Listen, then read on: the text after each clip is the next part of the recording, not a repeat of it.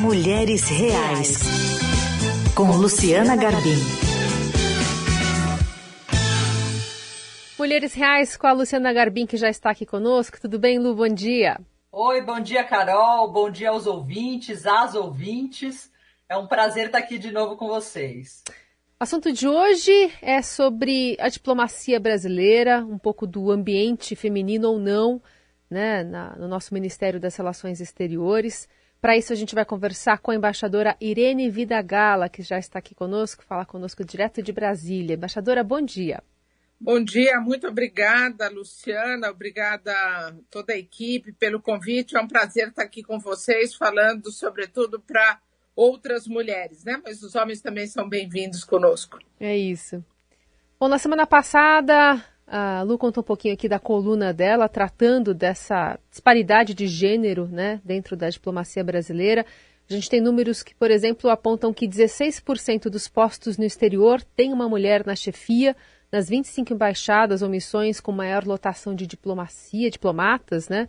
Só homens estão no comando e nunca houve uma embaixadora em Washington, em Buenos Aires, Londres, Tóquio, Pequim ou na OMC. Embaixadora, queria que a senhora contasse um pouquinho da sua carreira, da sua trajetória, para a gente começar a entender um pouquinho melhor sobre como funciona ou não né, esse trânsito de mulheres em posições de poder dentro de Itamaraty.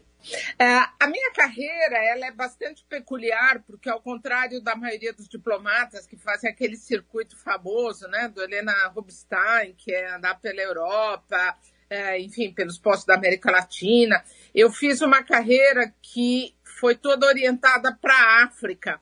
E isso acabou me dando muito, muita visibilidade. Então, eu consegui, em 38 anos de carreira que eu tenho, sou embaixadora já e tenho esse tempo todo de carreira, eu consegui uma visibilidade que as mulheres normalmente não têm. Então, isso me propiciou, eu entendo que isso acabou me propiciando uh, um sucesso na carreira que não é comum para as mulheres. Mas mesmo assim, esse sucesso ele tem seus limites. E o que me parece mais importante é dizer isso: as mulheres entram na carreira, a gente entra em números pequenos ainda, nós somos cerca sempre, no máximo 25%, e esse número não tem aumentado durante os anos, né? Neste, já nessa minha longa vida profissional, não tem aumentado e as mulheres entram, têm boas carreiras, mas essas carreiras têm um teto de vidro. E é mais ou menos o teto de vidro que eu experimentei. Então, é, eu queria aproveitar esse momentinho aqui para dizer isso. Mulheres, a gente pode entrar na carreira diplomática, nós estamos lá, só que a gente não tem visibilidade. Então, hoje, estar tá falando com vocês, para mim é muito legal, porque eu trago a minha posição e de todas as minhas colegas nessa nossa luta para a gente ter mais visibilidade, mais presença na política externa brasileira. Embaixador, a gente vê que essa luta não é uma luta só no Brasil, né? Outras diplomatas em outros países também estão travando essa luta. E o que, que você acha que pode ser feito? Assim, quais são atitudes práticas que podem ser tomadas para reduzir essa desigualdade de gênero na diplomacia?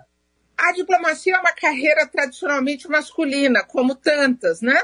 É, e a gente o que tem conseguido é uma consciência coletiva. Então, tanto do ponto de vista de resoluções internacionais que colocam a mulher em termos de igualdade em todas as carreiras. Então, há decisões das Nações Unidas nesse sentido, igualdade de salários.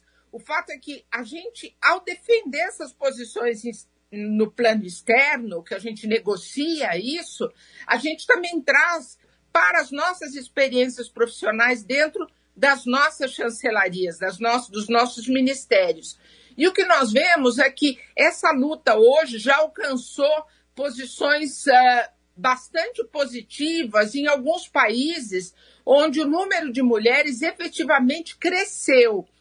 O que hoje é marcante são diplomacias, governos estrangeiros que fazem uma política externa orientada para a questão de gênero, isso por um lado. E por outro lado, para o aumento da presença de mulheres dentro do serviço, dentro do serviço exterior, né? dentro da carreira diplomática. E no caso do Brasil, eh, nós já temos na América Latina e América Central eh, todos os países já tiveram ministras das relações exteriores, chanceleres, exceto Brasil e Uruguai. Hum. Há países que já tiveram cinco, sete ministras e o Brasil nunca teve nenhuma.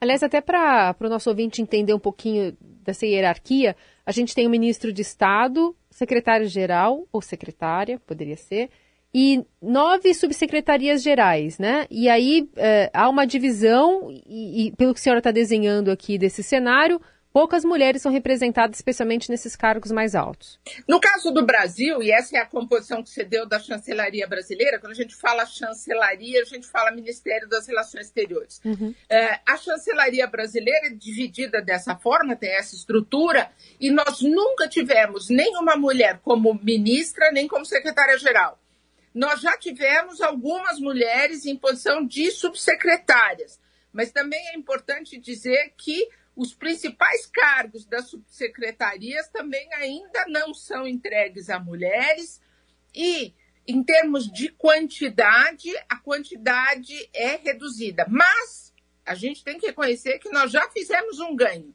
Nós já conseguimos ter mulheres que estão em posições de subsecretária. O que nós ainda não conseguimos foi ter uma mulher em posição de subsecretária que afirma a questão de gênero, que assume que ela está ali com um compromisso também de trazer outras mulheres com ela. Porque não adianta você só estar ali e por acaso ser uma mulher. Você tem que ser aquela mulher que está ali para também levar outras mulheres e para fazer uma mudança institucional. Nós queremos a mudança institucional que reconheça a questão de gênero. Embaixadora, cresce a discussão por se ter até uma cota nas promoções né, da diplomacia. O que, que você acha disso? Assim, uma cota de 30%, como se fala, ajudaria a resolver esse gap, assim, essa distância que tem entre homens e mulheres na carreira? Eu sou absolutamente favorável a cotas em todos os aspectos. Isto porque porque as cotas, elas costumam ser é, apresentadas contra a questão de qualidade e de excelência.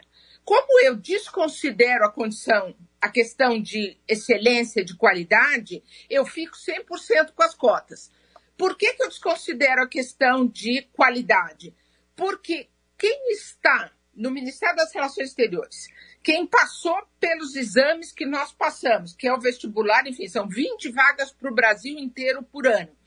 Não se pode dizer que nenhum de nós que está lá não está qualificado. E se você chega a uma posição, por exemplo, promoção para ministro de segunda classe e de embaixador. Você já está no topo da carreira. As seleções já foram feitas. Então, o que a gente está discutindo não é competência. A gente está discutindo é uma condição de paridade, de participação colegiada e rompimento fim de um preconceito contra as mulheres. Então, sou 100% a favor de cotas.